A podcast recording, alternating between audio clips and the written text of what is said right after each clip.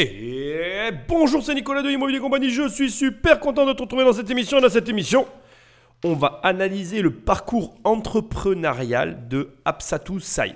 Alors, je vais être tout à fait franc avec toi. C'est un peu le hasard hein, que, ça arrive. J'ai longuement hésité à, à, faire cette analyse parce que je veux. Voilà, j'ai vraiment envie d'être franc. Et j'ai et, c'est pas bien d'ailleurs, je vais quand même le préciser, comme ça ça va peut-être te permettre à toi aussi de réfléchir. J'ai un petit a priori sur Absatusai. Alors petit, je vais t'expliquer pourquoi. Parce que euh, j'ai, comment dirais-je, malgré que euh, je ne la connaisse absolument pas, et je dois le préciser, je ne devrais absolument pas du coup avoir d'a priori, je trouve de ce que j'ai pu voir à gauche et à droite, qu'elle a tendance parfois à alimenter des polémiques qui pour moi n'ont pas lieu d'être. C'est mon opinion personnelle, attention, ce que je te délivre là, c'est absolument pas un jugement, c'est une erreur de ma part. D'ailleurs, je suis en train de te confesser une erreur de ma part. Il ne faut jamais avoir d'a priori sur personne. Et je pense que c'est intéressant. Du coup, je vais essayer d'être le plus neutre possible dans cette émission, malgré mon petit a priori, qui n'est rien de grave en soi, parce que je ne connais absolument pas cette personne. Pour être tout à fait franc avec toi, en plus, c'est l'ironie du sort.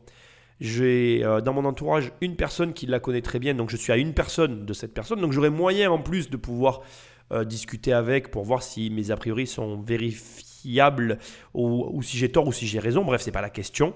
Je reviens au point. Ce que je veux te dire, c'est que c'est nocif. Et c'est très bien que je commence l'émission par cet élément-là. C'est nocif parce que ça reste un entrepreneur. Un entrepreneur, euh, à mon avis, excellent, de très haute qualité. Et du coup, euh, l'a priori m'empêche d'aller au-delà et d'apprendre. Et je pense que cette émission, avant même qu'elle commence, j'aimerais te transmettre cette notion-là, c'est que déjà, tout le monde a quelque chose à t'apprendre, même les gens que tu n'aimes pas. Et euh, c'est très difficile hein, de, de, regarder des gens qu'on n'aime pas, euh, de se dire, allez, j'ai un a priori sur cette personne, mais je vais quand même essayer d'aller au-delà. C'est un exercice très difficile, je vais le faire ici avec toi, pour te montrer que je vais essayer d'ouvrir la voie.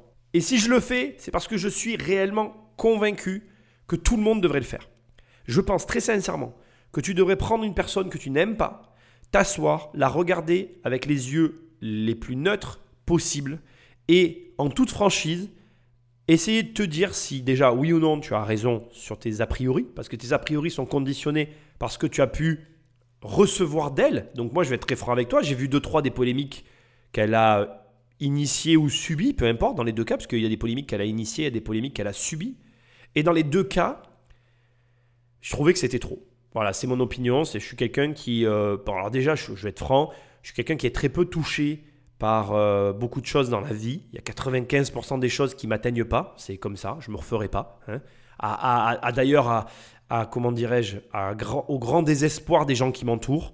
Il y a énormément de choses qui ne m'atteignent pas. Donc, c'est vrai que quand je vois des gens qui font des polémiques pour des trucs où je me dis. Bon, comment te dire, il n'y a pas mort d'homme.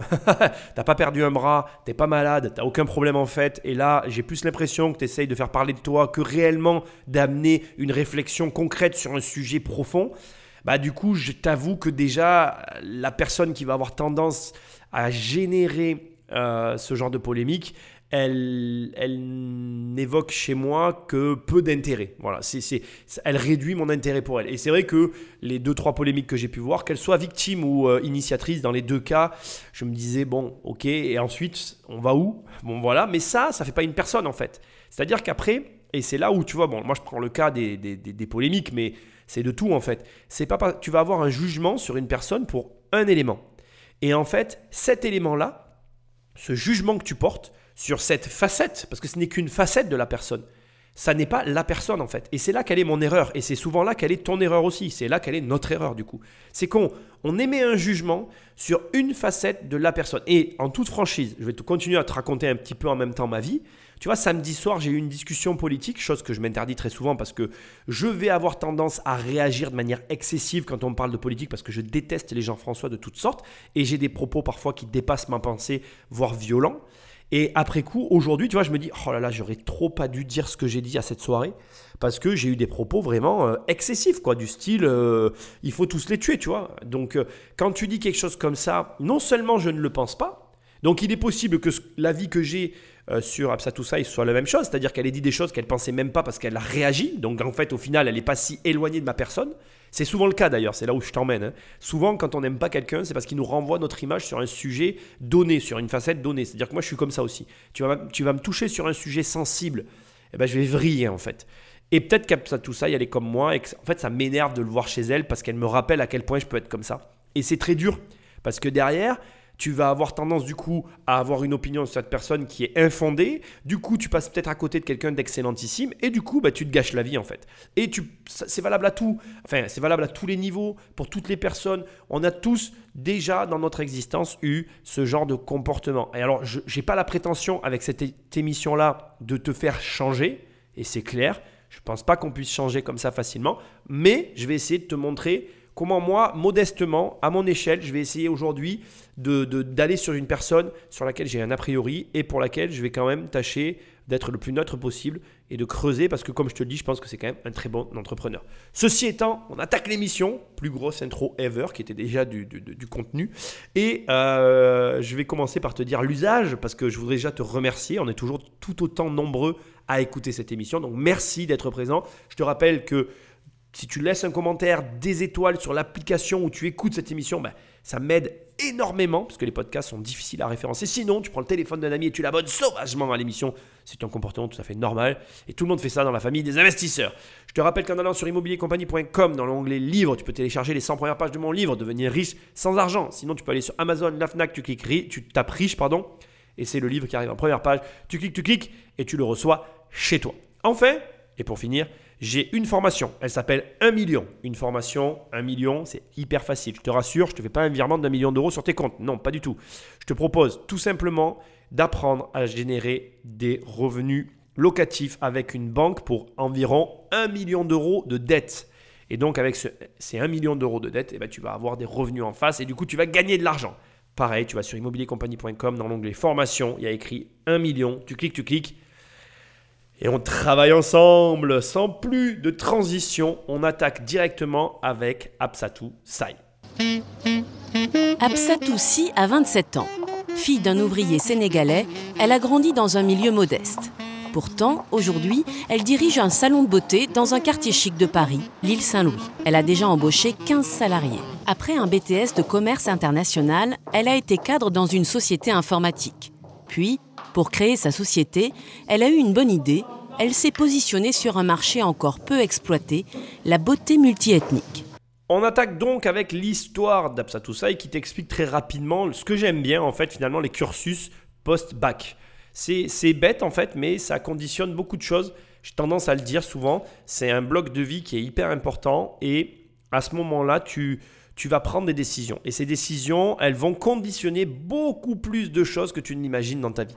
Alors, je trouve intéressant qu'elle ait fait un BTS euh, international, enfin de commerce international, parce que euh, réellement, ça fait partie des études que je conseillerais de manière générale, tout ce qui va être marketing, vente, commerce, commerce international, etc. Parce que derrière, après ce genre de diplôme-là, même quand tu ne sais pas ce que tu veux faire, tu peux quasiment tout faire.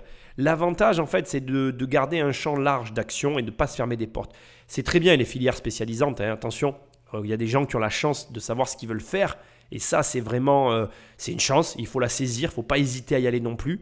Mais quand on a un doute, quand on n'est pas sûr de soi, sur son orientation, il vaut mieux essayer de se laisser un champ large et de se permettre justement s'autoriser à pouvoir, comme ça, ben, aller un petit peu où on a envie et ne pas se restreindre dans ses actions. Euh, je vais souligner un élément important. À ce stade, on te dit bon ben voilà, elle a ouvert ah bon, sur l'île Saint-Louis. Attention, euh, super quartier, l'île Saint-Louis magnifique. J'adore vraiment. Euh, j'adore l'île Saint-Louis. En plus, c'est vraiment un, quartier que je, trouve superbe. Et, c'est clair qu'on est sur les, les, prix les plus élevés de Paris.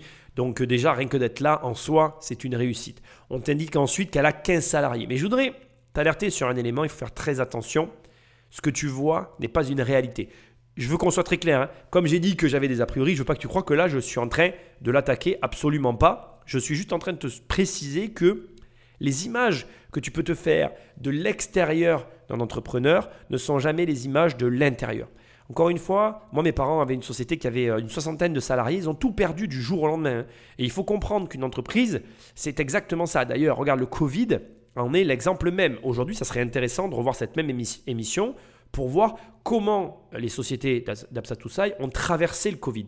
Parce que la réalité, elle est là. C'est-à-dire que il faut comprendre que ce que tu vois, salarié, emplacement, image de marque, ça n'est qu'une façade. Ça n'est que ce que déjà, premièrement, l'entrepreneur veut bien te montrer. Et surtout, ça n'est pas la réalité des chiffres. Les hommes mentent, les chiffres non. Et la réalité qui est difficile parfois à entendre, c'est que pour te faire une réelle opinion sur une personne, c'est les chiffres que tu dois juger et non ce que tu crois voir. Alors, tout ça, je ne sais pas si tu sais, et je ne sais pas quand est-ce qu'a été réalisé ce reportage, mais elle est à l'origine de la, de la franchise Ethnicia. Et on va en parler dans l'émission. Pour l'instant, on va avancer petit à petit et on va revenir ensuite sur plusieurs éléments. Parce que demain, l'avenir, il est au métissage. Donc, euh, on a des femmes européennes aujourd'hui qui ont des cheveux frisés euh, euh, comme des maghrébines, des femmes maghrébines qui ont le cheveu crépus. on a un tel métissage qu'aujourd'hui, il faut savoir faire du sur-mesure pour chaque client. La femme afro aujourd'hui qui pousse la porte d'un salon de coiffure qui est tout à fait classique se voit souvent refuser l'accès parce qu'ils ne savent pas faire avec leurs cheveux. C'est pas qu'ils ne veulent pas, c'est qu'ils ne savent pas faire avec des cheveux qui sont différents.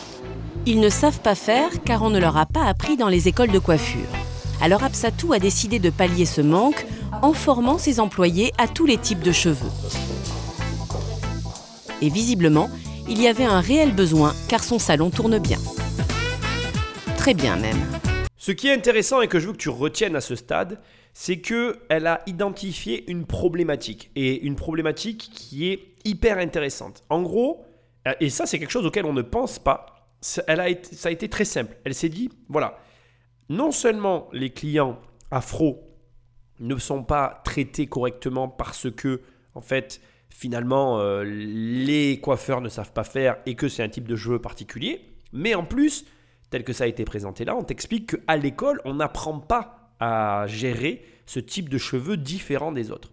Et ça, c'est un point ultra intéressant parce que c'est une manière différente d'aborder un marché que de dire qu'est-ce qu'on apprend sur ce marché-là à l'école aux prochains acteurs qui vont rentrer sur ce marché, qu'est-ce qu'on n'apprend pas et où est-ce que moi je peux me situer? Je trouve ça ultra intelligent, tel que ça a été présenté ici, parce que réellement, si tu te positionnes sur un, créneau où personne n'est formé, où personne ne peut venir te chercher, ben tu es seul en fait.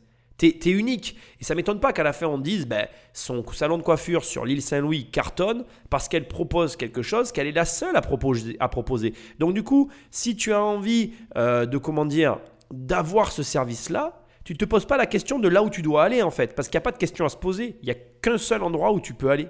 Et je pense que la franchise Ethnicia a été bâtie sur ce modèle-là, qui est un système au départ qui paraît très intelligent, dont on va parler encore une fois tout à l'heure, il va falloir que tu patientes. Mais on va quand même regarder maintenant un petit peu la mesure de son ambition. On va, tu vas voir que, donc là, je résume rapidement tout ce qu'on vient de voir. Elle a un salon sur les Saint-Louis, et tu vas voir qu'elle va s'en servir de levier pour ouvrir un deuxième salon. Et je t'en dis pas plus parce que vraiment, tu vas voir, ça va être hyper intéressant.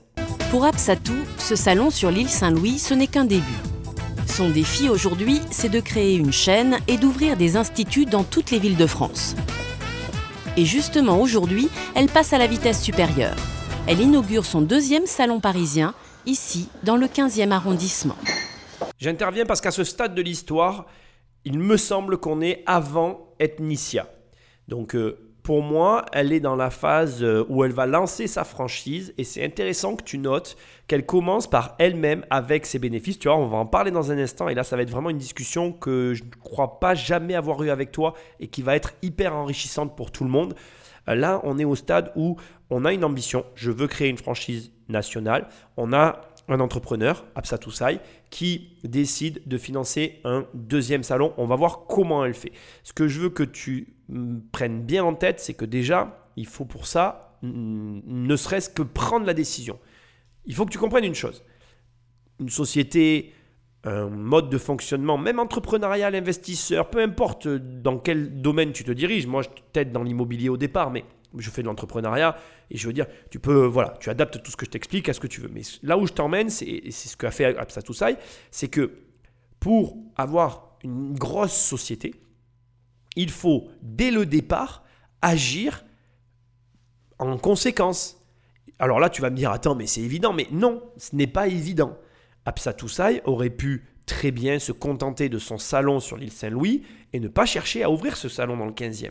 De la même façon, elle, a dû trouver l'organisation, la réflexion, l'approche, les fonds, prendre les risques pour pouvoir ouvrir ce deuxième salon, pour pouvoir prétendre. Et tu vas voir que ça va être intéressant parce qu'on va voir qu'elle a réellement tout mis en place pour essayer de créer ce système national. Et ce que je veux te dire, c'est que je vois beaucoup trop de personnes qui, ne, enfin, qui, qui ont l'ambition, comme Absatou, la même, énorme ambition euh, que peut avoir Absatou au premier abord, mais qui n'ont pas la flamme qu'elle a ou que je peux avoir, qui consiste tout simplement à se dire je vais le faire. Par exemple, et je vais te donner un exemple très simple qui va faire un parallèle parfait entre investisseurs et entrepreneurs, c'est que je vois globalement tous les, tous les investisseurs que je fréquente ou avec qui je peux être en contact, etc., je les vois tous fonctionner de la même façon. Ils restent en permanence sur le même secteur. Ils sont en permanence sur le même secteur. Personnellement, je n'ai jamais conservé le même secteur. J'ai toujours pris des risques, je suis toujours allé à l'extérieur, j'ai pas peur d'aller loin, j'ai pas peur d'acheter à des endroits que je ne connais pas forcément bien, mais je m'engage parce que je sais que plus je vais être capable de m'éloigner de mon centre de connaissances, plus je vais être capable de pouvoir élargir mes horizons en termes ben, je vais être, je vais, là, je vais te dire un mot qui va te paraître énorme, mais par rapport à l'international. C'est-à-dire que moi, si demain, je veux acheter maintenant, enfin aujourd'hui, je vais avoir, euh, j'ai 39 ans, je vais avoir 40 ans. Si je veux acheter dans un autre pays, je peux te, je peux te le dire euh, très froidement, je n'ai absolument pas peur d'acheter dans un autre pays.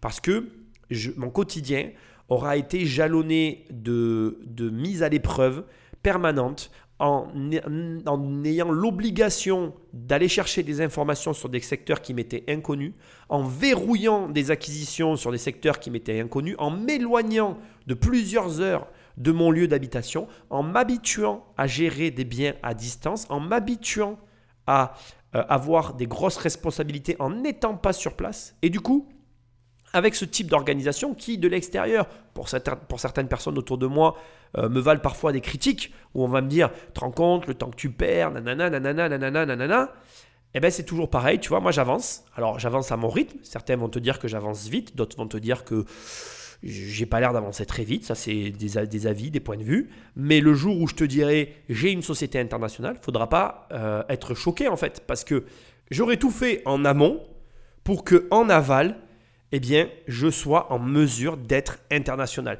Et je reviens au conseil que je te dis dès le départ. Si tu as un grand objectif, il va te falloir dès le départ te mettre dans cette position. C'est-à-dire que une société ne deviendra que sur quoi elle a été calibrée. Si tu me dis, Nicolas, j'ai l'ambition euh, d'avoir une société internationale et que tu ouvres un petit magasin à l'angle de la rue. Alors certains vont te dire, ah oui, euh, ben, il faut bien commencer.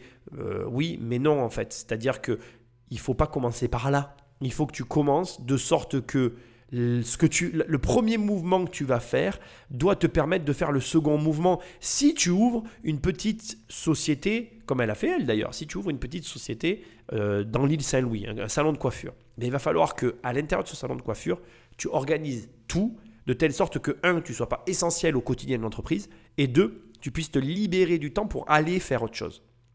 C'est pas, je, ne dis pas que l'ouverture de la petite société au coin de la rue est une erreur. Je ne dis pas qu'il ne faut pas le faire. Je dis que si tu le fais avec l'ambition de, il va falloir que tu mettes tout en place pour pouvoir, toi, avoir le temps, l'énergie et la liberté de mouvement qui te permettra d'ouvrir le second, le troisième, le cinquième, le dixième salon.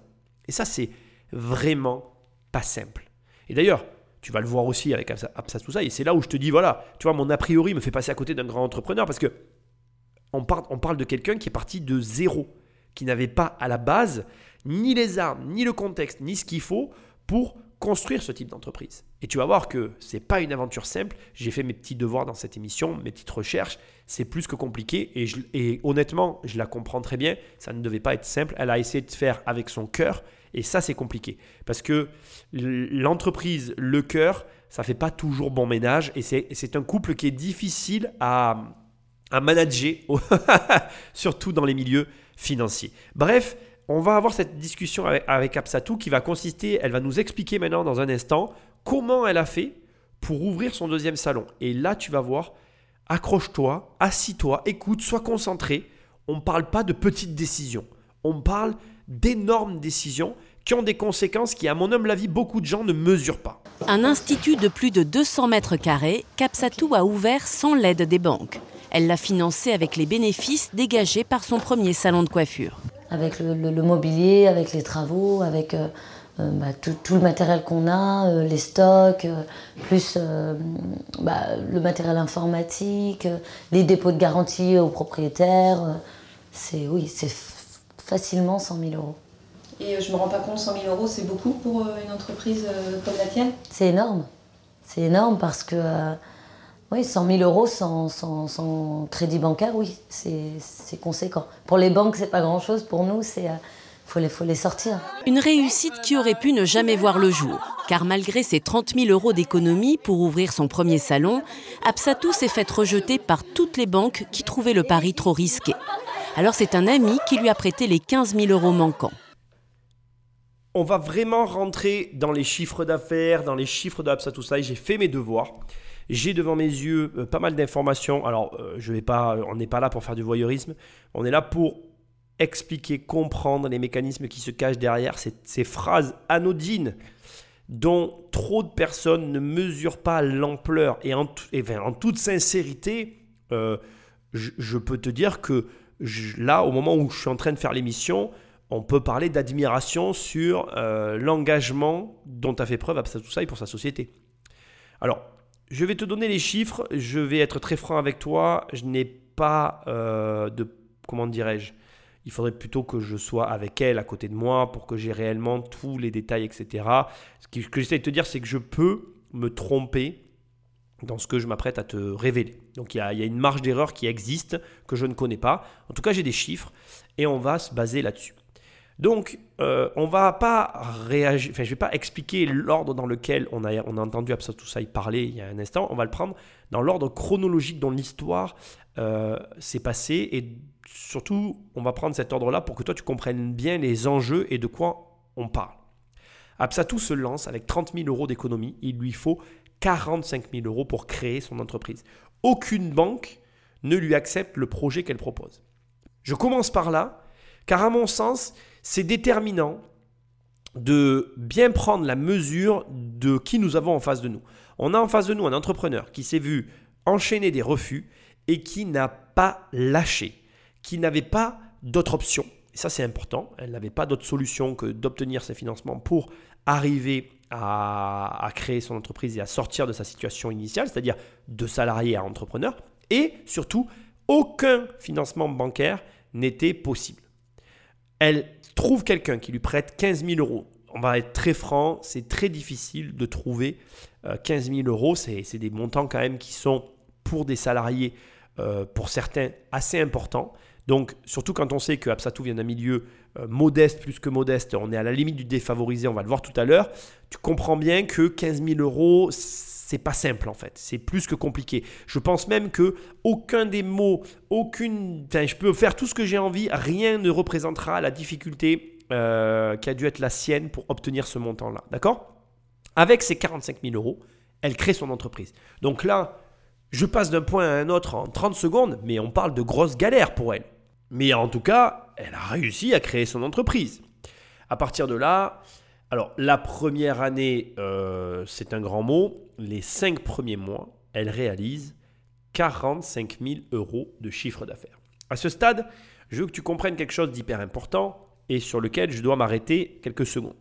Quand tu mets 45 000 euros dans ton entreprise, eh bien cet argent que tu rentres dans ta boîte, il rentre, enfin il peut être rentré, et je pense que c'est ce qu'elle a fait à l'époque, sous forme de ce qu'on appelle un compte courant d'associé. Ça veut dire qu'en gros, tu mets de l'argent dans une entreprise, et cet argent, on écrit quelque part que c'est toi, donc Absa Sai, qui a rentré cet argent. Et le jour où la société est en mesure de te le rendre, ou si tu veux le prendre, tu vas le prendre sans fiscalité, puisque c'est toi qui l'as mis au départ.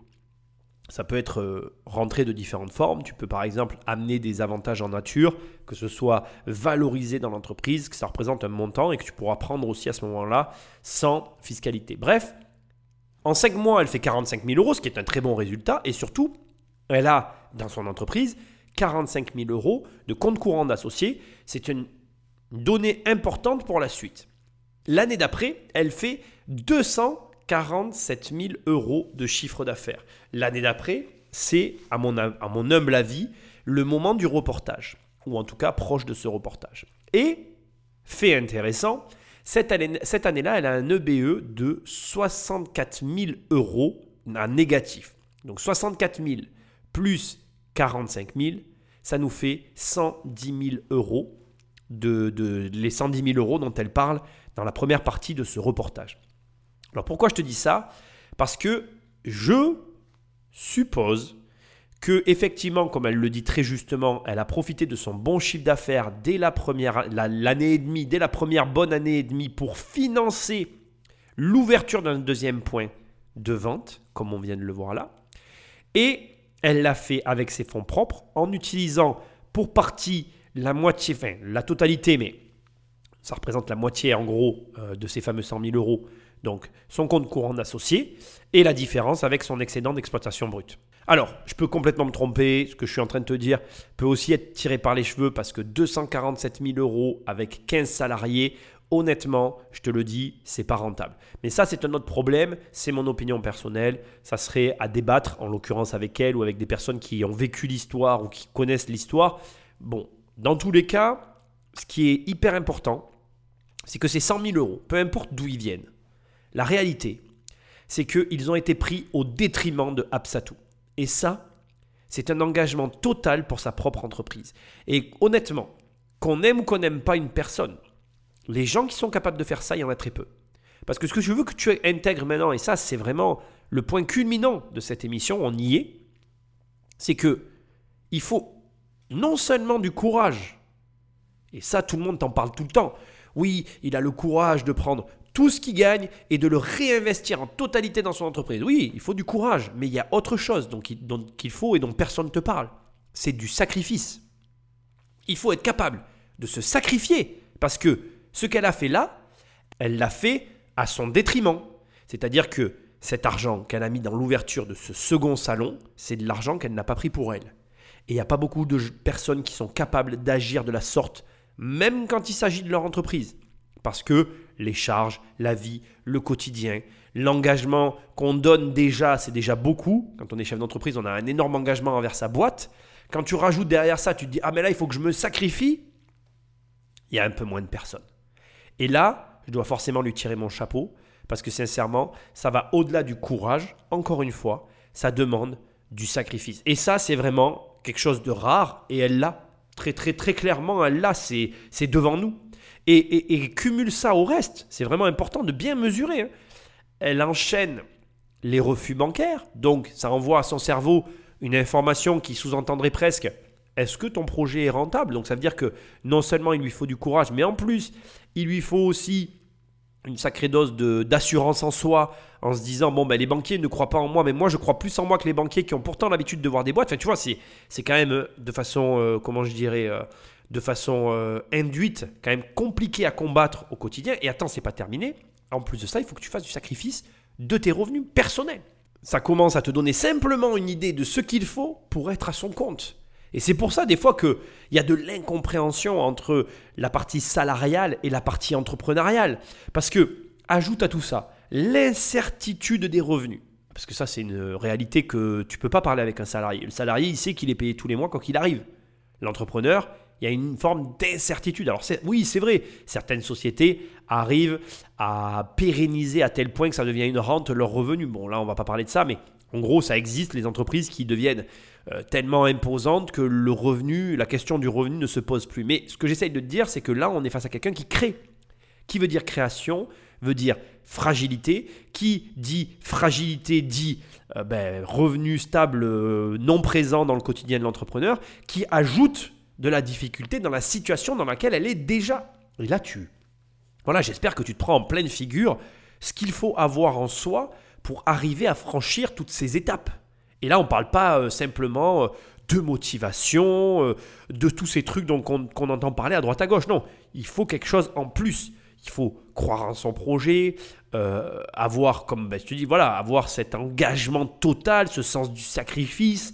Enfin, c'est lourd, quoi. C'est très lourd. Et je fais pas cette émission pour te décourager, pas du tout. Je le fais pour te montrer déjà que tu vois, bon, ben, je connais pas Absa Toussaï parce que j'ai un a priori, je me suis jamais intéressé à elle. Et là, je dois reconnaître que c'est un très grand entrepreneur. Mais en plus, elle a des, elle a des caractéristiques bien spécifiques qu'on ne retrouve pas chez tout le monde et qui font la différence entre elle et les autres. Maintenant, on va voir d'où elle vient. Parce que quand tu connais l'origine de la, personne, alors là, tu ne peux être qu'impressionné. Dans sa famille, personne ne peut l'aider. Son père est ouvrier et sa mère femme au foyer. Absatou a grandi dans une HLM à Chaville, en banlieue parisienne. Aujourd'hui, ses parents ont déménagé, mais elle a toujours gardé des liens avec son quartier. Absatou a vécu dans une HLM avec ses sept frères et sœurs. Oui, bah, il est là, l'immeuble où j'ai grandi. On était six dans ma chambre, puisque ma grande sœur avait, sa chambre euh, à côté, puis mes parents euh, avaient la leur. Donc euh, nos chambres étaient petites, il n'y avait pas de, place pour faire ses devoirs, y avait pas, on n'avait pas un endroit où on pouvait être au calme, parce que quand on est avec sept frères et sœurs, on peut forcément pas être au calme. Donc j'ai été habituée au bruit de mes frères et sœurs, au à, tout ça et finalement ça me manque, ça me manque. En faisant mes recherches, j'ai découvert que Absatou était de 1981, je suis de 1982, je peux oser dire que nous sommes de la même génération, un an près. Euh, je pense que je ne vais pas faire que oser le dire, je vais le dire. Et euh, c'est marrant parce que quand je l'écoute parler, euh, on n'a pas du tout eu la même enfance. Et même si dans mon histoire j'ai connu des difficultés, je sais reconnaître qu'il y a difficulté et difficulté. Et ce que je veux dire par là, c'est que quand tu grandis en HLM, c'est complètement différent quand tu grandis à un endroit normal. Je, ne connais pas la réalité des HLM et je ne vais pas faire comme si je la connaissais. Dans mon malheur, parce qu'on a tous notre lot de malheur, je vais dire que j'ai eu la chance de ne pas passer par la case HLM, même si, honnêtement, je pense qu'on en est passé à un poil.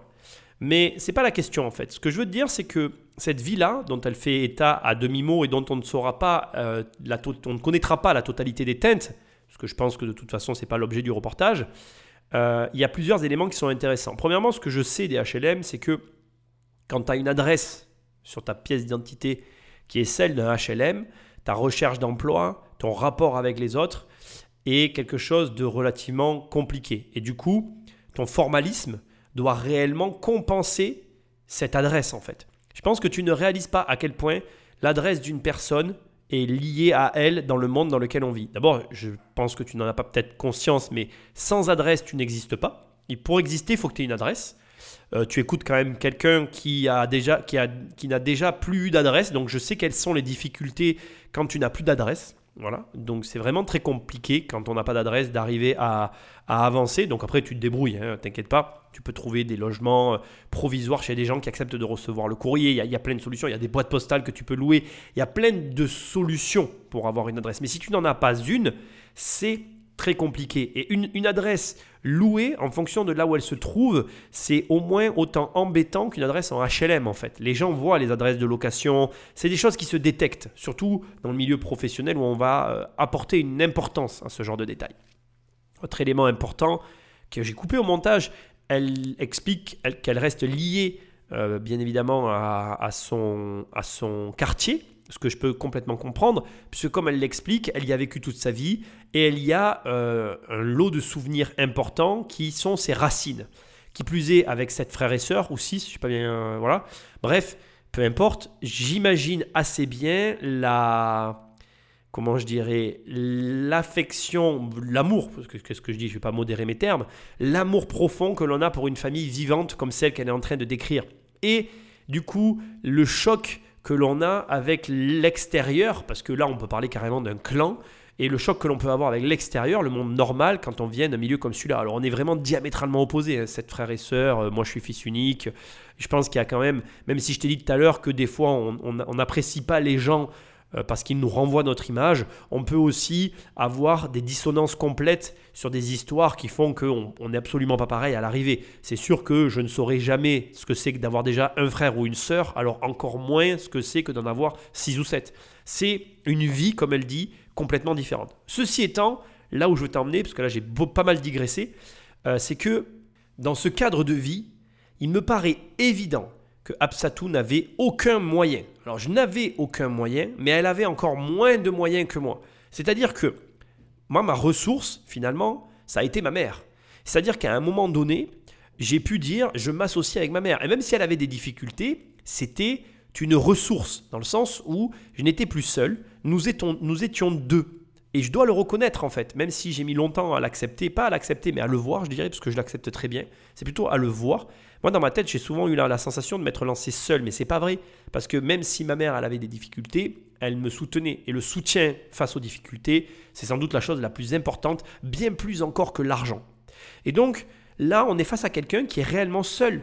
Parce que quand tu as des frères et sœurs, c'est beaucoup plus difficile de se retourner vers ses parents et ou sa famille, parce qu'il y a cette notion de j'ai envie de faire ceci, chacun a envie de faire cela, et les parents ne peuvent pas se diviser par rapport au nombre d'enfants qu'ils ont pu avoir. Et donc du coup, il peut y avoir une notion de favoritisme qui ne veut peut-être pas être véhiculée par les parents, qui font qu'il y a une retenue pour l'association, etc., etc. Donc, ce que j'essaie de te dire, c'est que le soutien familial dans une famille nombreuse, c'est à double tranchant en fait. Tu vas avoir les familles nombreuses très soudées qui vont être capables d'aller au-delà de ce que représente une association dans le travail et de s'associer. Et tu as les familles nombreuses qui en sont incapables. Et j'ai la sensation, il faudrait qu'elle soit là pour me corriger euh, euh, dans mes propos, mais j'ai la sensation qu'elle faisait partie d'une famille où c'était impossible de s'associer avec eux. Et donc du coup, elle était réellement seule. Donc seule, sans ressources, sans connaissances, avec simplement un BTS de commerce international qui a une valeur très relative à mes yeux sur le marché. Je ne dis pas que ça vaut rien, je dis que ça a une valeur relative par rapport à ses ambitions. Et là, tu comprends que cette femme, elle a abattu un travail monstrueux pour arriver là où elle en est. Qu'on l'aime ou qu'on l'aime pas, on est obligé de le reconnaître. Et ça, pour moi, euh, c'est important de le faire maintenant parce que je te l'ai dit au début de l'émission, j'ai certes un a priori, mais je reconnais que le chemin qu'elle a parcouru est juste énorme. Et tu vas voir que il y a le travail, et ça euh, c'est indéniable, si tu ne travailles pas, tu n'y arrives pas. Il y a le comportement, le comportement de provocation des événements, c'est-à-dire que si tu ne fais pas en sorte que les choses arrivent, ben, elles n'arriveront jamais. Ça c'est aussi un élément. Et il y a un dernier élément, qui est un élément qui est très difficile pour beaucoup d'entrepreneurs à reconnaître, mais qui existe bel et bien dans la vie de tout un chacun, c'est la chance. Et la chance, je ne sais pas ce que tu en penses, mais on en a tous, à différents niveaux, à différents moments. Et je peux te dire une chose, c'est que Absatou, elle a eu de la chance dans sa carrière. Absatou est passée des HLM au beau quartier parisien. Aujourd'hui, elle vient signer le contrat de sa vie, car Absatou a gagné le deuxième prix d'un concours très convoité, celui des jeunes créateurs de commerce un concours organisé par le propriétaire des plus grandes galeries commerciales de France. En signant ce contrat, Absatou gagne ce qu'elle n'aurait jamais pu s'offrir seule, une boutique dans le centre commercial de la Défense. Normalement, Absatou aurait dû payer un droit d'entrée de 500 000 euros, mais là, grâce au concours, c'est gratuit. Ça tombe très bien parce que juste avant, je venais de te parler de chance, je venais de te parler, eh bien finalement, d'une compétence qui était hyper importante, qui était euh, la chance en elle-même. Ça tombe très bien parce que juste avant, je, t'ai parlé des différentes euh, raisons qui faisaient la réussite d'un entrepreneur. Et là, on voit que Absatou, elle a gagné un concours. Et le fait qu'elle ait gagné le concours, je te le dis directement, ça n'a rien à voir avec de la chance. Elle a gagné ce concours parce qu'elle a bossé. Elle a gagné ce concours parce que, je te l'ai coupé au montage, mais les personnes qui lui ont remis le prix, lui ont remis le prix parce qu'elle a fourni le meilleur dossier de tous les dossiers qu'ils ont eu sur ce concours. Donc, on ne gagne pas un concours par chance et par hasard. On le gagne parce qu'on bosse. Par contre, et c'est là où la chance a frappé à sa porte, elle a eu la chance de se trouver sur la route de ce concours. C'est-à-dire que ce concours s'est présenté au moment où sa société se développait. Elle a eu l'accès à ce concours au bon moment, à la bonne période, pile quand il lui fallait dans son développement. Et je suis convaincu, mais alors convaincu, que la franchise Ethnicia est née à partir de là. Et quand je dis à partir de là, c'est que l'alignement des planètes, la concordance des événements était parfaite pour que sa franchise voit le jour. Elle ouvre son, deuxième salon qu'elle vient fraîchement d'ouvrir, elle gagne ce concours, elle va pouvoir, et on va le voir dans un instant, créer sa troisième boutique qui l'envoie euh, finalement à un niveau supérieur et qui lui permet de créer sa franchise. Avant qu'on continue l'aventure, je vais revenir sur un premier élément qui vient d'être donné ici, sur lequel je te dois quelques explications. Tu dois te dire, attends Nicolas, euh, tu ne peux pas survoler euh, ce passage sans me parler des 500 000 euros qu'elle a gagnés. Elle n'a pas gagné 500 000 euros. Elle a gagné en fait un accès à des murs commerciaux sur lesquels, en temps normal, le propriétaire encaisse 500 000 euros de droits d'entrée. Ces 500 000 euros, c'est propre aux locaux commerciaux et c'est lié à l'emplacement, c'est lié au, au, nombre de mètres linéaires de vitrines qui se trouvent sur le local, c'est lié à la zone d'achalandise, c'est-à-dire au passage qu'il peut y avoir devant et à la capacité que va avoir le commerce à voir passer des gens devant ces mètres linéaires de vitrines. Bref, tu le comprends, mais là, on est carrément dans de l'immobilier. Et sans l'immobilier, Absatou ne peut pas développer sa franchise. C'est hyper intéressant parce que tu vas voir qu'elle n'a pas que gagné les 500 000 euros de droits d'entrée, elle a aussi gagné autre chose et on le voit tout de suite. La Défense, c'est l'un des quartiers qui concentre le plus fort pouvoir d'achat de la capitale.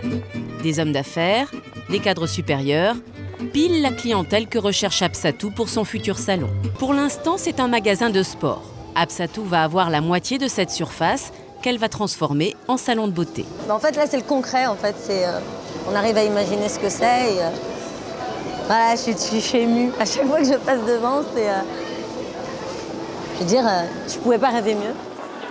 Son emplacement est situé dans une des allées les plus fréquentées. Plus de 15 millions de personnes par an vont passer devant sa vitrine. Donc, ce qui est intéressant ici, c'est de voir en fait les, le, passage qu'on peut avoir. Vous voyez, ça ne désemplit pas. L'escalator, il, livre toujours des gens, des nouvelles personnes. Donc euh, c'est l'entrée, une des entrées principales puisqu'il y a le RER, e euh, il y a le métro, tout est desservi par là et puis les gens donc, euh, arrivent forcément par là. Donc il est toujours bouché cet escalator et le samedi c'est encore pire. Ça veut dire qu'on attend en bas de l'escalator le samedi. Vous voyez? Là il y a des gens qui... il y a des gens qui attendent pour prendre l'escalator. On ne voit pas ça partout. On voit ça euh, à la défense. voilà. Une exposition qui se paie au prix fort. Le loyer de son futur salon atteint des sommets 16 000 euros par mois. Heureusement, grâce au concours, Absatou a également gagné 8 mois de loyer gratuit pour l'aider à démarrer. Tout semble bien parti pour elle. Pourtant, il lui reste un dernier obstacle à franchir et pas des moindres. Car pour ouvrir, elle a besoin d'un prêt de 750 000 euros. Mais avec la crise financière, les banques sont moins prêteuses et sans prêt, c'est la fin du rêve. Je trouve vraiment génial c'est ce long passage. Il va falloir que tu sois attentif. Je vais essayer de te passer les points par point. Je vais boucler avec l'immobilier puisque j'ai fini tout à l'heure avec l'immobilier sur le dernier passage. Donc je t'expliquais qu'en gros, il y avait 500 euh, 000 euros de droits d'entrée qu'elle avait gagné, qu'elle n'avait pas à payer. Ensuite, elle a gagné 8 mois de franchise de loyer pour un loyer de 16 000 euros. Donc ça veut dire qu'en gros, le propriétaire lui dit en gros, ben, pendant 8 mois, tu payeras pas. Et au bout des 8 mois, le loyer commencera à s'enclencher et tu devras payer. Et, c'est pas fini, attends, parce que c'est là que ça devient drôle. En plus de tout ça, le propriétaire, je sais pas si tu l'as remarqué, il a une boutique de sport. Et il la divise. il dit en gros, je la coupe dans l'art et je me fais sur l'autre moitié un nouveau loyer. Donc imagine que sur cette boutique de sport, il se faisait 25 euh, 000 euros de loyer. Mais qu'est-ce que fait le propriétaire? Il dit à son locataire, écoute, tu, tu me rétrocèdes la moitié du local, moi, je te déduis à peu près 7000 euros de loyer, donc tu passes à 18 000 euros par mois de loyer au lieu de 25. Et à côté, il va louer 16 000 euros, ce qui veut dire qu'il passe de 25 à 34 en ayant fait faire une bonne affaire à son locataire, qui va donc du coup accepter le deal, et lui en faisant une excellente affaire parce qu'il augmente ses loyers. Et comme, comme le dit Absatou dans ce passage, elle dit c'est le seul endroit où les gens attendent pour prendre l'escalator. Et le mec, il sait qu'il a un emplacement de fou furieux, donc il a intérêt à raisonner comme ça. Et il a intérêt à aller négocier avec ses commerçants et à faire des concours et à faire des franchises de loyer. Parce que là, tu pourrais te dire depuis le début, attends, je comprends pas, là maintenant, d'un coup, on a un investisseur qui arrive et qui offre ses murs commerciaux, qui fait des concours et tout. Mais le mec est ultra malin en fait. Si tu veux une technique de mise en location de fou, ben ça, c'en est une. Tu fais un concours pour prendre sur un de tes murs qui est déjà loué, le diviser et mettre un autre locataire à l'intérieur et avoir le meilleur dossier que tu peux rêver pour avoir l'assurance d'être payé, eh tu fais un concours. Parce que tu vas avoir des gens qui vont vouloir gagner le concours, des gens qui sont solvables, des gens qui sont là avec des vrais projets, et c'est toi qui choisis. Et du coup, tu te retrouves avec des projets parfois de fou. Là, la démarche euh, du côté investisseur, elle est complètement folle en fait. Je te demande vraiment d'y réfléchir un instant. Je suis désolé, aujourd'hui je parle un peu du nez, j'ai mes allergies, c'est un peu compliqué. Si tu me suis, tu es au courant. Ça, c'est un autre détail. Mais ce que je veux te dire, c'est que là, il faut vraiment, tu peux trop passer ce passage plusieurs fois. Moi, je me le suis passé plusieurs fois parce que quand tu regardes tous les acteurs de cette transaction, il y en a, s'ils étaient tous assis devant nous, tout le monde nous dirait qu'ils sont super heureux. Ah, ça, tout ça, elle est là, elle dit oh, Je suis trop ému, je viens de gagner un local, mais dans 8 mois, tu vas devoir payer 16 000 euros par mois. Tu viens de gagner certains locales avec, des conditions qui te paraissent hyper avantageuses, mais en réalité, le gagnant, c'est le propriétaire. Tu prends le locataire de l'ancien local complet, le, donc le, vendeur d'articles de, sport. Lui, tu l'assois là et il nous dirait Ah, je suis super heureux, tu te rends compte, mon propriétaire, il m'a baissé de 6 ou 7 000 euros mon loyer. Mais en fait, euh, il prend le double de l'autre côté. En fait, ce qui est intéressant dans ce mécanisme, et c'est là que je trouve que c'est très fort, c'est que tout le monde est heureux en fait. Et moi, pour moi, c'est comme ça qu'on fait bien ses affaires. C'est-à-dire que si tu vois la, big picture, si tu vois l'image d'ensemble, si tu vois l'ensemble de la négociation et que tu comprends le mécanisme, bon, ben là, tu te dis, ok, en fait, euh, le seul qui gagne dans l'histoire, c'est l'investisseur. Très bien, je comprends. Mais en fait, si tu isoles chacune des personnes, ben, chacun est heureux à son échelle, en fait, parce que chacun est gagnant. Absatou, elle n'aurait jamais eu un local comme ça si elle n'avait pas gagné ce concours et elle n'aurait jamais eu la visibilité qu'elle va avoir pour, se, pour permettre de lancer sa franchise derrière. Et de la même façon, elle n'aurait pas généré l'argent qu'elle va générer. Et ce qui est encore alors, plus intéressant, je trouve, bon, on, va, on va venir un petit peu sur le côté émotion de Absatou que je comprends complètement. Je veux dire, maintenant, dans cette, en faisant cette émission, j'arrive à comprendre ce qui anime cette personne et j'arrive même à comprendre pourquoi elle est dans la réaction. Euh, des, les gens comme nous, je me considère du coup un petit peu comme elle, quand tu as manqué de certaines choses, que tu as une certaine ambition, tu es un peu à fleur, de, à fleur de peau et tu es un peu dans la réaction. Et c'est difficile pour toi de te contenir parce que tu as une, une masse d'énergie qui te tracte. Et cette énergie, tu peux pas la canaliser. C'est ce qui explique sa réussite, c'est que c'est une boule d'énergie, cette fille. Si elle n'avait pas toute cette énergie, elle n'aurait pas abattu le travail qu'elle a abattu. Et du coup, ça explique pourquoi euh, elle est très réactive, elle est énormément dans la réaction dans euh, toutes les polémiques dans lesquelles elle peut se retrouver. En fait, elle réagit. Bon bref, ceci expliquant cela, j'avais peut-être besoin de le dire pour que tu comprennes ma, mon espèce de, comment je vais dire ça, de, de, doute autour de la personnalité. Mais bref, on va arrêter avec ça. Moi, je comprends l'émotion de la personne parce que euh, elle, elle, sait d'où elle vient. Elle voit où elle va et le chemin abattu. Et elle ne peut que être euh, fière, et, je le comprends, de ce qu'elle a fait. Et ça, c'est un fait. Euh, tout le monde à sa place, ça serait OK. Maintenant, penchons-nous sur la situation. Euh, rappelle-toi, elle a donc lancé sa boîte avec difficilement 45 000 euros, puisque 15 000 euros a été prêté par quelqu'un. À mon humble avis, elle a réinvesti la totalité de son argent dans l'ouverture d'un deuxième local dans le 15e. Là, elle gagne un troisième local, et c'est intéressant de voir que on est dans une ascension totale. C'est-à-dire que, qu'est-ce qui se passe? C'est que on avait un besoin de 100 000 euros pour lancer une nouvelle société. Et là, maintenant, d'un coup, par rapport à un emplacement et à une situation, on a besoin de 750 000 euros. Et tu vas voir, cette émission est exceptionnelle, tu vas voir que ce montant, qui pour toi et moi, si tu es investisseur, peut te paraître gros, parce que ça peut te paraître gros, et parce que dans l'immobilier, aller demander 800 000 euros à un banquier, c'est pas anodin. C'est pas tout le monde qui est en mesure de demander 800 000 euros à son banquier. C'est possible. Moi, je connais des gens qui sont capables de le faire. Mais ce n'est pas tout le monde. Déjà, il y a un monde, il y a, déjà un univers qui sépare les investisseurs qui dépassent les 300 000 de ceux qui ne les dépassent pas. Voilà. Déjà, il y a un trait à tirer.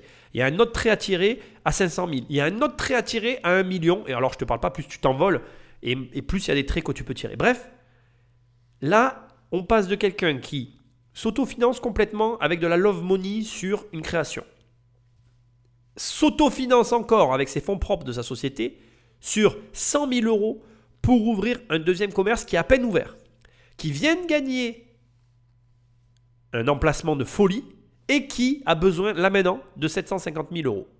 Je t'en dis pas plus parce que je pense que à ce stade, si tu es investisseur ou entrepreneur, tu sais que la partie est mal engagée. Mais tu vas voir, et je veux que tu comprennes bien tous les mécanismes qui sont ici en place, qu'en réalité, jamais rien n'est mal engagé. Que certains éléments savamment choisis peuvent amener des résultats insoupçonnés. À Paris, Absatou prépare l'ouverture de son troisième salon à la Défense. Mais cela ne lui suffit pas, elle veut que sa marque soit présente dans toutes les villes de France.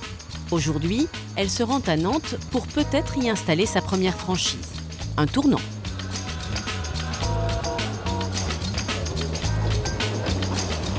Il y en a qui, qui veulent juste un salon ou deux, moi je pense que je m'ennuierais déjà. Parce que, parce que euh, ce que j'ai envie, c'est de développer une entreprise, c'est le challenge, c'est l'adrénaline que c'est d'avoir euh, beaucoup de choses à gérer, etc. C'est ça qui me plaît. L'objectif, c'est d'arriver à une centaine. Une centaine de franchises, ça serait, ça serait déjà bien. Sur toute la France sur toute la France. Donc, euh, pas tout de suite, hein, pas, en, pas en six mois, mais euh, Absatou est une jeune femme d'affaires qui a de l'ambition. Une ambition peu compatible avec une vie sentimentale. Aujourd'hui, euh, oui, je suis célibataire, mais c'est pas difficile dans le sens où euh, c'est mon choix. J'éprouve pas le, besoin d'être absolument avec quelqu'un en ce moment parce que. J'ai envie, si j'ai une relation, j'ai envie d'avoir une relation de qualité et aujourd'hui j'ai envie de consacrer mon temps et, du temps de qualité à mon entreprise. L'amour c'est important et puis c'est bien d'avoir une épaule le soir. euh, Comme je dis, je, porte tout toute la journée. Quand j'arrive le soir chez moi, à un moment, j'aurais envie d'avoir une épaule sur laquelle je peux me reposer, d'avoir un homme qui prenne soin de moi et, et pas toujours être celle qui, qui- qui gère tout et qui s'occupe de tout. Non, je pense que ça c'est primordial pour moi. Ce sera pour plus tard. Ça sera pour plus tard, oui, j'espère. Petit passage amusant sur les relations de couple, je vais faire ça très bref. Je trouve que ce qu'elle vient de dire, tu peux prendre note parce que je pense que la difficulté pour tout investisseur, entrepreneur, bref, toute personne ambitieuse, c'est de trouver une personne qui comprenne ce que tu es en train de faire. Et il y a plusieurs types d'ambitions. Il y a celles qui sont euh, contrôlables, il y a celles qui sont incontrôlables. Les plus complexes à gérer sont celles qui sont incontrôlables parce que tu n'es pas prêt à faire des compromis, ni sur ta vie de couple, ni sur ta vie tout court. Et que du coup, assouvir ton ambition est une priorité qui ne saura être enrayée par aucun phénomène extérieur, même pas la personne que tu aimes. Et du coup, c'est très complexe à gérer parce que si tu es dans cette configuration-là, et je suis fait pour te comprendre, euh, ça peut mettre en danger ton couple et, c'est compliqué d'agencer les deux. Après, il y a ceux qui arrivent à avoir une ambition plus modérée. Ceux-là, ils ont de la chance parce que du coup, ils arrivent mieux à manager leur vie professionnelle et sentimentale. Alors, ce n'est pas des termes que tu as peut-être l'habitude d'entendre l'un avec l'autre. On ne manage pas sa vie sentimentale et sa vie euh, professionnelle, mais malheureusement, encore une fois, pour faire partie, en tout cas je parle pour moi, de ceux qui ont une ambition qui les dévore et qui n'arrivent pas à la contrôler, je dois t'avouer que je comprends complètement les choix d'Absatou parce que ça a été longtemps les miens. Moi d'être seul a été pour longtemps la meilleure des choses qui puissent m'arriver parce que je n'avais pas à rendre compte de mes choix difficiles.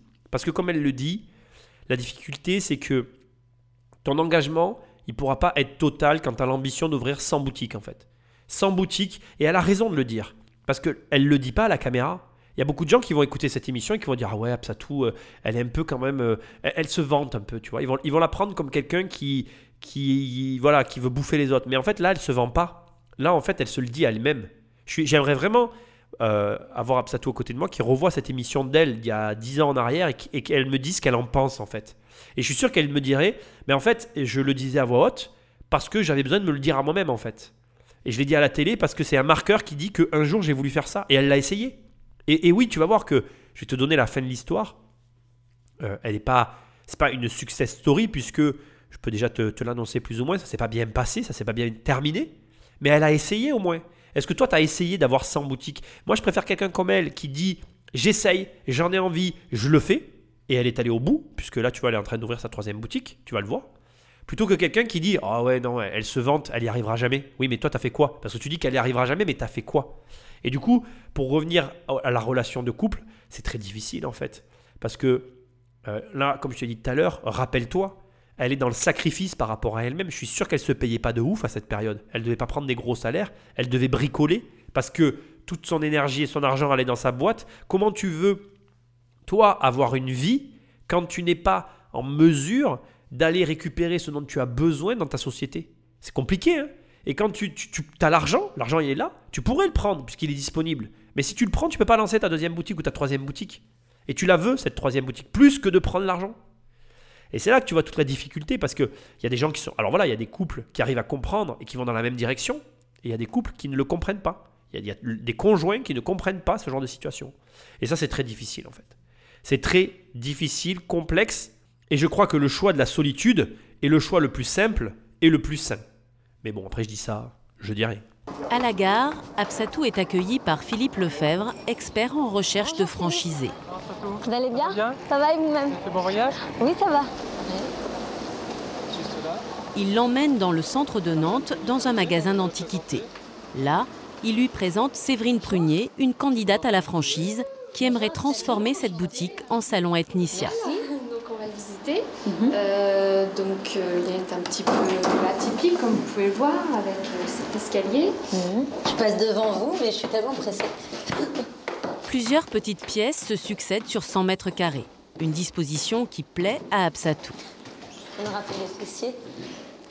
Non, moi j'aime beaucoup cette configuration. Je trouve que ça, ça fait tout de suite espace haut de gamme. Voilà, ça- ah, c'est ouais. un petit peu, Absatou a déjà défini une charte de décoration qui sera déclinée dans toutes ses franchises. hein. Donc là, au niveau de la charte mobilier, au niveau de la couleur des murs, on va mettre un, joli beige clair. Au niveau du mobilier, c'est un bois vengué qui est très chaleureux et qui garde le concept un peu chaleureux, même très chaleureux qu'on avait créé sur l'île Saint-Louis. On a décliné les couleurs de, de l'île Saint-Louis. Euh, donc là, l'escalier s'y prête très bien. Pour ouvrir une franchise, Séverine Prunier va payer 5000 euros de droits d'entrée juste 100 mètres et une redevance mensuelle de 1200 euros. Une bonne affaire pour Absatou. Mais le krach boursier va modifier ce scénario idéal. À ce jour, aucune banque n'a accordé de prêt à Séverine Prunier. La première franchise Ethnicia est donc au point mort. Tu connais mon amour pour les journalistes. J'aime pas du tout ce qu'ils ont fait à la fin, mais on va y revenir. Premier élément hyper intéressant, Absatou s'est entouré d'une personne spécialisée dans la recherche de franchisés. C'est un détail, mais là encore, à un moment donné dans l'émission, je t'ai expliqué que la société se calibre à ce sur quoi tu désires qu'elle soit calibrée. Et donc là, Absatou voulait une société nationale, elle s'est entourée de ce qu'il fallait pour avoir une société nationale. Un détail, mais est-ce que toi tu l'as fait? Je te laisse répondre à la question, ce n'est pas mon rôle. Bref, revenons à nos moutons. Ensuite, elle arrive à Nantes, elle fait sa visite, elle a la personne, etc. Et là, la voix off dit Absatou prend 5000 euros de droit d'entrée et 1200 euros par mois pour la franchise. C'est une bonne affaire pour Absatou. Mais attends, ce n'est pas un échange unilatéral, c'est un échange équivalent. Ce qui n'est pas du tout précisé par euh, ici la voix off et les journalistes et qui devrait l'être, c'est qu'en échange, la franchisée reçoit premièrement une charte, cool- une charte, euh, une charte d'aménagement qui va être donnée par Absatou. Dans la logique, si le travail de la franchise a été bien fait, et ça j'ai pas fait les vérifications parce que j'estime que c'est pas à moi à le- faire, normalement Absatou va mettre en place des éléments qui fonctionnent, éprouvés et testés sur le terrain pour faciliter le développement de l'entreprise à la personne qui choisit de se franchiser chez elle.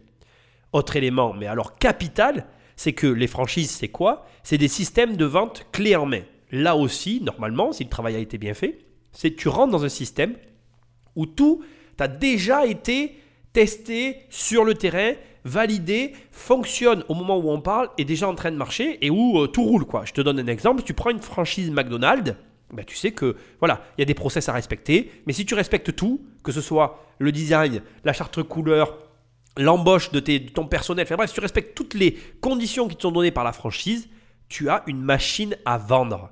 Et c'est ça une franchise. hein.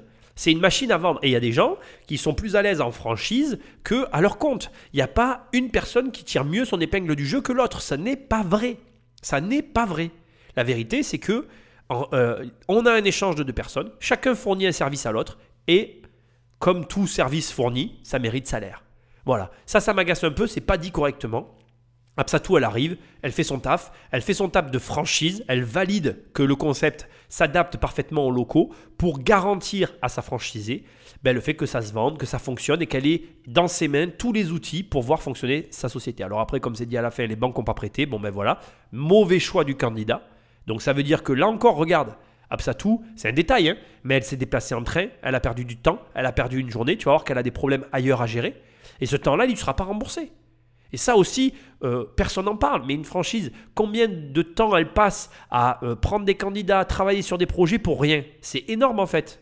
Donc, euh, bref, c'est les, les journalistes, on va pas leur en vouloir. C'est comme ça. Heureusement, je suis là pour rectifier un peu les choses. Mais maintenant, on va se concentrer sur son nouveau local, juste pour que tu vois les problèmes qu'elle rencontre. Et ce n'est que le début des ennuis pour Absatou. À la Défense, les travaux sont lancés. Pourtant, Absatou risque de ne jamais ouvrir ce salon car elle vient d'apprendre que sa banque refuse de lui accorder un prêt. Pour elle, c'est la catastrophe. Il ne lui reste qu'un seul espoir, convaincre le chef de chantier de poursuivre les travaux sans être payé, le temps qu'elle trouve une solution. Là, en ce moment, je rencontre des problèmes avec ma banque, Oui. qui avait pris des engagements comme je vous avais notifié au début, et puis aujourd'hui, il n'y a plus personne. Euh, donc, euh, bah, je, vous, je- je vous l'ai expliqué. Euh, moi, je, je fais au possible. De toute façon, j'ai des garanties. Ne vous inquiétez pas à ce niveau-là. On, on va les bousculer pour que ça aille au plus vite. Mais je vous ai dit, nous, on vous fait confiance, mais bon, on ne pourra pas le faire trop longtemps parce que là, on met la, la boîte en péril. nous, hein, donc, il y a des gens à. Bah, je comprends. Et puis, c'est pas à vous de, de fa- de tenir le rôle de la banque. Bah oui, c'est ça. Je, je C'est le surtout je ça. suis banquier maintenant. voilà. Et euh, monsieur, vous, vous pouvez tenir euh, combien de temps sans être payé? Est-ce que vous aussi, vous avez une entreprise? Bah, avez- normalement, j'aurais dû arrêter, donc euh, voilà. Là, euh, je fais la- l'avance de, de, de fonds puisque je paye les sous-traitants, je paye les entreprises, je paye les matériaux. Vous, ça vous fait avancer combien d'euros, là, cette histoire? Bah, on, nous, on a un marché de 300 000 euros, euh, c'est- c'est 150 000 euros pour l'instant, ce qui est énorme pour une petite entreprise. Euh, Là, pour le chantier d'Absatou, vous avancez 150 000 euros. Et plus si, si j'ai pas les fonds d'ici 15 jours, puisque d'ici 15 jours, on aura presque terminé. donc, voilà. C'est quand même lamentable, et je pense que c'est pas un mot suffisamment fort encore, mais c'est lamentable qu'on ait à pallier ou à demander aux entreprises de pallier aux carences de la banque. C'est pas possible. Absatou a gagné un sursis. Mais le temps presse, sinon le rêve va s'envoler. Elle ne pourra pas ouvrir son salon et elle sera très endettée. Là, on parle d'une réalité entrepreneuriale. On a quelqu'un, Absatou, qui arrive sur un chantier dont elle n'a pas l'argent de payer. Et elle est obligée d'essayer d'être convaincante et de dire je vais me débrouiller pour te payer. Et ça, faut le vivre en fait. Je peux même pas l'expliquer. Moi, j'ai connu hein, des problèmes d'argent. euh, ça, je peux en parler, j'ai connu. Et il y a des moments où tu dois euh, faire euh, justement comme elle est en train de faire, c'est-à-dire avoir ce comportement euh, assuré, rassurant et de gagnant pour dire je vais y arriver. Et là, on est dans une difficulté énorme pour elle parce que elle n'a, elle n'a rien derrière. Elle, travaille sans filet, quoi. C'est-à-dire qu'elle dit qu'elle a des garanties, mais elle n'en a pas du tout. Et quand à la fin, elle est en colère en disant c'est pas normal, c'est pas à la société à faire. Non, c'est pas une question que c'est pas à la société à faire les avances. C'est que c'est elle qui n'arrive pas à avoir l'argent, c'est tout. Mais elle est énervée parce qu'elle sait que l'enjeu, c'est l'avenir de sa boîte. Et ça, euh, ça s'apprend pas. Hein. Je peux pas te faire une vidéo en t'expliquant. Ça, tu le trouveras dans aucune des formations. Et le mec qui dit qu'il va te l'apprendre, c'est pas vrai. hein. C'est des trucs, t'es seul. Tu vas le vivre et t'es seul. Et c'est certain. hein. C'est certain que en te lançant dans l'investissement, en te lançant dans l'entrepreneuriat, c'est ce risque-là que tu prends. C'est celui-là que tu prends. C'est-à-dire qu'à un moment donné, forcément, tu seras à la place d'Abs- d'Absatou. À un moment donné, tu vas vivre cette situation. Tu vas être là et tu vas devoir t'asseoir et tu seras face à tes responsabilités. Tu auras fait un choix et ça n'aura pas été le bon. Et euh, je vais être transparent avec toi. C'est le plus dur. Et ça s'apprend pas, ça se vit ces trucs-là. Et dans la douleur. Et honnêtement, on en ressort grandi parce qu'on se découvre, on se redécouvre, on apprend où sont ses limites et on- on appréhende aussi mieux notre façon de travailler sous une réelle tension. Parce que aller faire un crédit sans avoir l'argent et acheter quelque chose parce qu'on est salarié, c'est complètement différent que d'essayer de lever 750 000 euros, d'engager des travaux et de ne pas avoir une thune dans, ses poches pour payer tout ça. C'est vraiment deux mondes différents. Et ça, il, faut le comprendre en fait. Je ne dénigre pas les salariés, attention. Mais on est devant une vraie entrepreneur et je dois le préciser. Voilà. Donc écoute, on continue parce que je trouve que c'est ultra intéressant. On n'a pas trop l'occasion de voir ce genre euh, de réalité, ni à la télé, ni dans nos émissions, et j'en suis super content du coup. Absatou a besoin de 750 000 euros. C'est une grosse somme, alors il faut rassurer les banques. Personne dans son entourage ne peut se porter garant. Sa dernière chance, c'est peut-être Oseo, un établissement financier public qui aide les entrepreneurs. Moi, je suis un peu, je suis un peu perdue, comme je vous l'ai expliqué. Vous, vous avez un petit peu plus de recul. Qu'est-ce que vous pouvez faire euh, par rapport à mon dossier pour m'aider? Nous, ce qu'on vous propose, et ce qu'on a proposé à l'ensemble des partenaires bancaires, c'est de garantir 50% du financement des travaux et du développement de la marque, de la franchise et des produits. Prenant Cela signifie qu'Oseo se porte garant sur la moitié des 750 000 euros. Si Absatou fait faillite, la banque pourra vendre le fonds de commerce de la défense pour se rembourser. Et si cela ne suffit pas, c'est Oseo qui paiera avec l'argent public. Reste à savoir si cela suffira pour inspirer confiance aux banquiers. Alors, Oseo, c'est un système que tu connais peut-être pas, qui est un. Comment je vais appeler ça? Comme tu l'as expliqué, expliqué, hein, c'est un système euh, financier euh, d'argent public. Mais pour moi, c'est une espèce de banque euh, parallèle en fait. Je sais pas comment dire. Donc en gros, ils accordent dans, le temps normal, ils accordent des prêts. Moi, je les ai connus au travers de, prêts pour entreprise. Quand j'étais courtier en prêt, en fait, j'utilisais euh, cette banque. Je vais te dire comment on s'en servait d'ailleurs. J'utilisais cette banque euh, dans les dossiers de justement création d'entreprise comme apport pour aller chercher de l'argent pour les clients. Je sais, c'est un peu tordu, mais tu vas comprendre. Le truc est très simple. Tu viens me voir, tu veux créer une société, tu n'as pas d'argent. Tu me dis voilà, j'ai pas d'argent.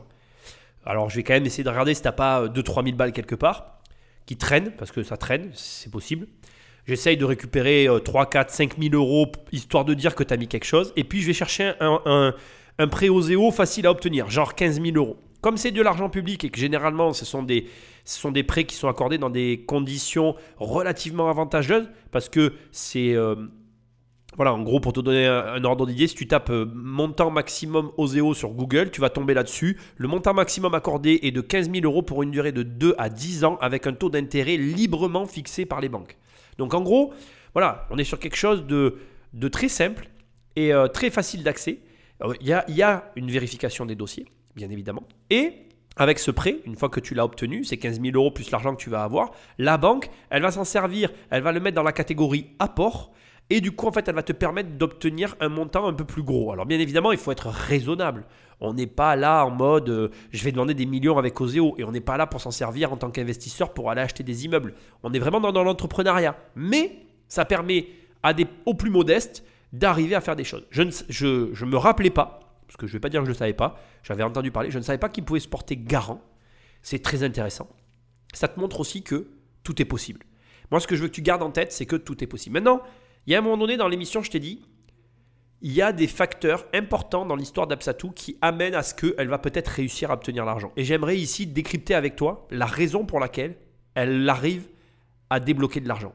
J'aimerais bien que tu réfléchisses une seconde à pourquoi Absatou, qui n'a pas les fonds, qui n'a pas, qui n'a pas les reins, qui n'a rien, elle n'a pas de garantie familiale, elle n'a pas d'argent. Pourquoi cette fille, elle a réussi à avoir les 750 000 euros? Parce que je te le dis, elle a réussi à les avoir. Comment elle a fait à ton avis? Quel a été le facteur déterminant dans tout ce que tu viens d'entendre qui lui ont permis d'obtenir les 750 000 euros Alors je vais te le dire, c'est l'emplacement. C'est l'emplacement de son local. Et c'est là où tu vois, je vais me permettre de te dire quelque chose qui j'espère te fera réfléchir suite à cette émission.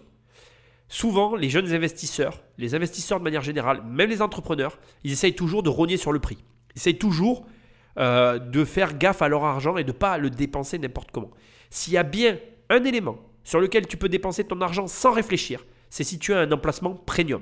Si par exemple, tu arrives à t'acheter un immeuble hyper bien placé, pas du tout rentable, mais que tu arrives à l'acheter, eh ben, je vais te le dire comme je le pense, achète-le. C'est pour ça que moi, souvent, je te le dis, la rentabilité, ça ne fait pas tout. Et là, tu le vois. Sur le papier, elle n'a pas ce qu'il faut pour s'engager sur ce projet. Mais elle est à un emplacement de, de tellement premier ordre. L'emplacement qu'elle a réussi à gagner, à obtenir, ça va lui amener tellement de clientèle et de visibilité, ça va tellement lui débloquer la suite que même les financiers, ils le comprennent et ils le voient. Et du coup, ils la financent. Et ça, à part te le montrer comme là, je ne peux pas te l'expliquer en fait. Il faut que tu le vois pour le comprendre. Et comme je t'ai dit, il y a une part de chance. Elle a eu ce concours qui s'est présenté dans sa vie au moment où elle, elle a pu y participer. Le fait qu'elle le gagne, ça n'a rien à voir avec la chance, elle a travaillé. Pour moi, gagner, c'est pas la chance, c'est le travail. Mais le fait que ça se présente, ça, c'est de la chance en fait. Et du coup, ce qui est important de comprendre, c'est que sa force dans ce dossier, c'est le local. C'est ce qu'elle a obtenu. Et si elle n'avait pas eu ça, elle n'aurait pas eu les 750 000 euros et l'aventure n'aurait jamais démarré. Ce soir du 11 décembre, à La Défense, la fête bat son plein. Car Absatou a réussi son pari. Elle a trouvé deux banques prêtes à la suivre. À 26 ans, elle inaugure son troisième salon de beauté dans l'un des centres commerciaux les plus convoités. Quand même le premier centre commercial d'Europe. Et pour moi, c'est juste un rêve de pouvoir y mettre les pieds. Euh, J'arrive vraiment dans la cour des grands. Tous mes partenaires qui sont là soir, tous mes amis, tous les gens qui m'ont fait l'honneur de, de leur présence, tout le monde, j'oublie vraiment personne. Je vous embrasse tous, je vous remercie énormément. Je suis émue, je suis bavarde. Waouh Elle a mis les pieds dans le premier centre commercial d'Europe. Et effectivement, elle a raison. C'est un point capital. Il faut que tu en prennes la mesure. Et je pense que à ce stade, elle en prend la mesure. Et je crois aussi, et j'en suis convaincu, qu'Ethnicia a été lancé ce soir-là. Parce qu'à partir de là, tu commences à compter, et quand tu commences à compter, tu peux commencer à te lancer. Pour le plus beau jour de sa vie, Absatou a fait les choses en grand. Show coiffure et maquillage, musique et tenue tendance, l'ambiance se veut brancher. Ses parents ont fait le déplacement. Ils découvrent ce que leur fille a réussi à construire, seule, trois ans seulement après avoir créé son entreprise. Ah là, il y a des endroits pour les massages. Hein Après. Qu'est-ce que vous pensez euh, du nouveau salon d'Absatou Content. Je suis très content. Pourquoi? Ah ben. Est-ce que c'est toi ma fille Ah oui. Je suis très content. Quand je me baladais dans ce centre commercial étant petite, jamais je me suis dit un instant que je serais un jour à côté de ces grandes marques. Jamais. Ça faisait partie probablement d'un rêve à mes débuts. Et là, je touche le, rêve du bout des doigts. Et maintenant, même en vrai, en pleine main. quoi. Je suis ravie, je suis sur un nuage.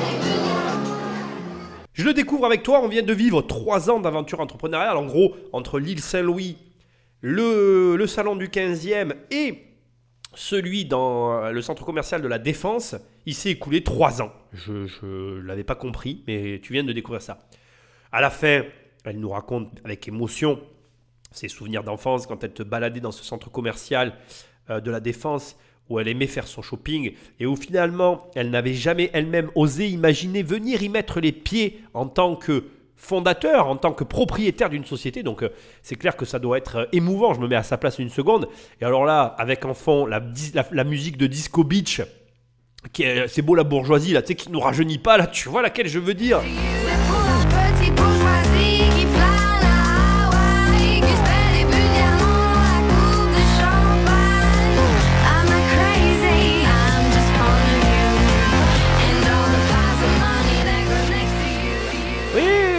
Ça, c'est celle-là, là, ça me rajeunit pas, non Bon, bref. Bien oui, je comprends, séquence émotion, euh, remember, hein, on a fait ça ensemble. Bref, euh, voilà. Alors, on va un petit peu revenir maintenant euh, à la réalité et à ce que je sais. Donc, je vais te donner quelques éléments que j'ai trouvés pour te raconter quand même la fin de l'histoire, comment tout ça a évolué, conclure aussi cette émission, parce qu'on arrive à la fin. Donc, tout a commencé en 2005, d'accord? Euh, Elle a un projet, comme tu l'as compris, de franchise. Et en même temps, c'est aussi un projet éthique, puisqu'elle veut donner à des femmes peu qualifiées, issues de milieux modestes comme elle, l'opportunité de créer des commerces. Ça, c'est le projet initial d'Apsatousai. Franchement, je tire mon chapeau parce que c'est un beau projet. Et c'est le genre de projet que je pourrais soutenir. Mais il y a un problème. Mais il y a un mais. Voilà, mais il y a un problème, j'allais dire. Mais il y a un mais, comme toujours. C'est que tu peux pas oublier dans ce genre de projet l'aspect économique, la dimension rentabilité qui va venir forcément entacher la chose. Et c'est très complexe. Apsatousai a déclaré qu'elle avait elle-même financé à taux zéro la totalité ou la quasi-totalité des ouvertures, tout en s'engageant à assurer la formation à l'entrepreneuriat des franchisés.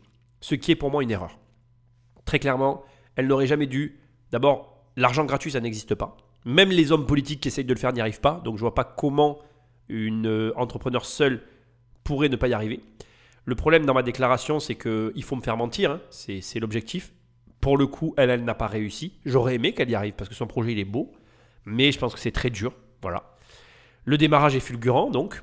Euh, les centres de beauté s'appellent Ethnicia, je te l'ai répété depuis le début, et elle arrive à monter la franchise à 16 unités en France. C'est énorme. C'est énorme et je la salue. 16 unités, c'est fabuleux. Franchement, je sais pas ce que toi t'en penses, mais je vais être franc avec toi. Si déjà tu arrives à monter une société qui a 16 points de vente en France, je peux t'assurer que tu as réussi. hein. Elle avait réussi. Après, voilà, c'est là où le bas blesse. Il y en a certains qui disent qu'elle est allée trop vite en 7 ans, parce qu'elle a réalisé ça en 7 années. Et euh, beaucoup de salons ont cessé leur activité parce qu'ils étaient dans de grandes euh, difficultés financières. Donc euh, on a assisté à un naufrage d'une société en 2012 et euh, Apsatousai arrête parce que euh, les frais, la gestion, les centres, etc. Et puis c'était sûrement déjà trop tard à ce moment-là parce que généralement quand tu portes ce type de projet à bout de bras, quand tu sors la tête du guidon, c'est souvent déjà trop tard. Alors après, quand euh, on lui a demandé les raisons pour lesquelles elle pensait que tout ça avait échoué, elle, elle reconnaît qu'elle a sous-estimé le temps et les moyens nécessaires pour arriver à transformer des personnes inexpérimentées en entrepreneurs confirmés, ce que je peux totalement comprendre. Moi, je suis aujourd'hui aussi dans la formation et je vois régulièrement que ce n'est pas aussi simple que d'apprendre à quelqu'un quelque chose. Il y a un besoin de discussion, de conseil, de transfert. Et elle précise aussi, que pour elle en tout cas, elle a confondu assistana et accompagnement. Et quand tu cumules ça avec de l'investissement à taux zéro pour aider les franchisés à se lancer, tu comprends qu'il y a une perte sèche qui est indiscutable sur la société. Alors, est-ce qu'on n'a pas eu aussi un peu l'euphorie d'arriver à avoir 16 points de vente en France et de vouloir comme ça se développer sur le territoire au détriment de la qualité et de la prise de position stabilisée Alors, je m'explique, je m'explique dans mes propos. Euh, la croissance rapide, tout le monde peut la faire. Mais le problème d'une croissance rapide, c'est de savoir si les points que tu prends, donc si les boutiques que tu ouvres, elles sont stabilisées pour continuer à générer de l'argent. En gros, prendre un point, c'est un peu comme dans une guerre. Prendre un point stratégique, tout le monde est capable de le faire. Mais sécuriser le point et le rendre viable, c'est-à-dire que nos armées peuvent y revenir pour s'y ravitailler, ça, c'en est, c'est autre chose. Et souvent, c'est là où on parle de vitesse et précipitation. Tu vas te précipiter quand tu as ouvert un centre et que tu vas tout de suite en ouvrir un autre, alors que le centre que tu as ouvert juste avant, il n'est pas stabilisé. Et ça, c'est, super dur parce que c'est un, c'est un vrai dilemme en fait. Est-ce que tu dois euh, augmenter ta croissance en permanence et le volume euh, fera que, ceux, que seuls les forts restent et les faibles euh, ben, sont supprimés par eux-mêmes en fait Ou est-ce que tu prends le temps de stabiliser au risque justement de, d'empêcher cette croissance de, de se déployer? Et c'est un vrai débat en fait, hein. je ne pense pas avoir la réponse. Il y en a qui vont favoriser la croissance, il y en a qui vont favoriser la stabilisation, il y en a qui vont favoriser les deux, qui vont essayer de cumuler croissance et stabilité. Je pense que il n'y a pas de bon et de mauvais choix. Je pense qu'il y a des différentes activités et qu'en fonction des activités, il n'y a pas besoin de la même gestion. Et donc, je serais bien audacieux de prétendre savoir comment on gère les centres Ethnicia, parce que je, j'ai compris le concept, mais euh, je ne pense pas en être du tout capable. Euh, on va dire que moi, mon rapport au coiffeur, déjà, c'est vraiment. euh, j'ai pas de coiffeur attitré. Je suis le genre de mec qui a juste besoin qu'on lui coupe les cheveux quand il en a besoin. Je ne vais pas dire je veux absolument aller là. Donc, déjà, je ne pense pas avoir le bon état d'esprit par rapport au centre de coiffure, etc. Premièrement. Et deuxièmement, et je pense que c'est sûrement ça le point le plus euh, important, pour toute la partie esthétique, soins du visage et du corps, je suis absolument pas client. Donc, euh, je pourrais rien apporter comme, euh, comme vision sur cette partie-là entrepreneuriale. En tout cas, je suis assez d'accord quand elle dit qu'elle elle estime avoir confondu assistana et accompagnement parce que je pense que ça peut être un des problèmes, une des raisons qui a fait péricliter le groupe. Enfin, et euh, pour finir, un élément que j'ai trouvé quand même intéressant, que je veux quand même partager avec toi, euh, elle déclare avoir aussi mis de son propre argent en jeu, ce qui est très mauvais dans les affaires, je te le dis personnellement. C'est normal d'alimenter ta boîte au démarrage, mais après, une boîte, elle doit s'autosuffire. Si elle ne s'autosuffit pas, il faut que tu arrêtes. Voilà, c'est aussi simple que ça. D'ailleurs, euh, tu comprends parfois mon dilemme avec le web, c'est parce que je suis pas bon. Voilà, moi j'ai pas honte de le dire, je suis pas bon aujourd'hui sur Internet. Quand je serai bon, je te le dirai, t'inquiète pas, je m'en cacherai pas. Pour l'instant, je suis mauvais sur Internet. Et euh, c'est cette. euh, alors, mauvais, ça veut dire que je suis pas content de mes chiffres d'affaires. Je suis content du contenu que je produis. Je, je t'avoue que je prends du plaisir à faire ces émissions. Je prends du plaisir à produire le contenu que je produis. Mais en termes de vente, en termes de chiffres et de vente sur la société, je ne suis pas bon vendeur si les chiffres de mes concurrents sont vrais. Voilà. Donc, ça, après, c'est encore un autre problème, mais je m'amuse pas à vérifier, je m'en fiche un peu. Bref, revenons à ça, tout ça. Les ex-franchisés évoquent-elles, parce que ce sont généralement des femmes, des erreurs de gestion et de management, et donc certains des franchisés sont en procès, sont en procès judiciaire contre Absatoussaï. Je voulais quand même te donner tous ces éléments-là, parce que euh, franchement, je trouve que c'est quand même intéressant de voir comment elle a évolué. Euh, honnêtement, j'ai euh, une vision bah, tout à fait cohérente d'Absatou, ça m'a un petit peu réconcilié avec elle.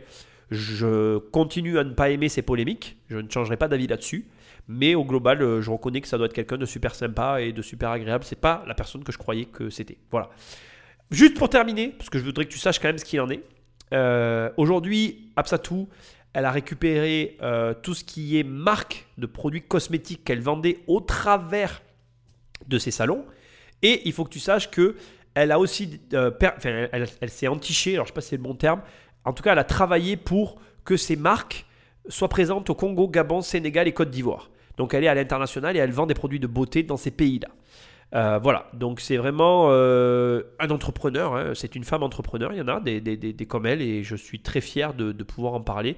Il en faudrait plus, donc ça serait euh, super cool. En tout cas, elle a eu beaucoup de courage, force à elle, j'ai vraiment énormément de respect pour elle parce que elle a traversé énormément de problèmes dont la plupart des gens ne seraient pas capables enfin, auquel la plupart des gens ne seraient pas capables de faire face.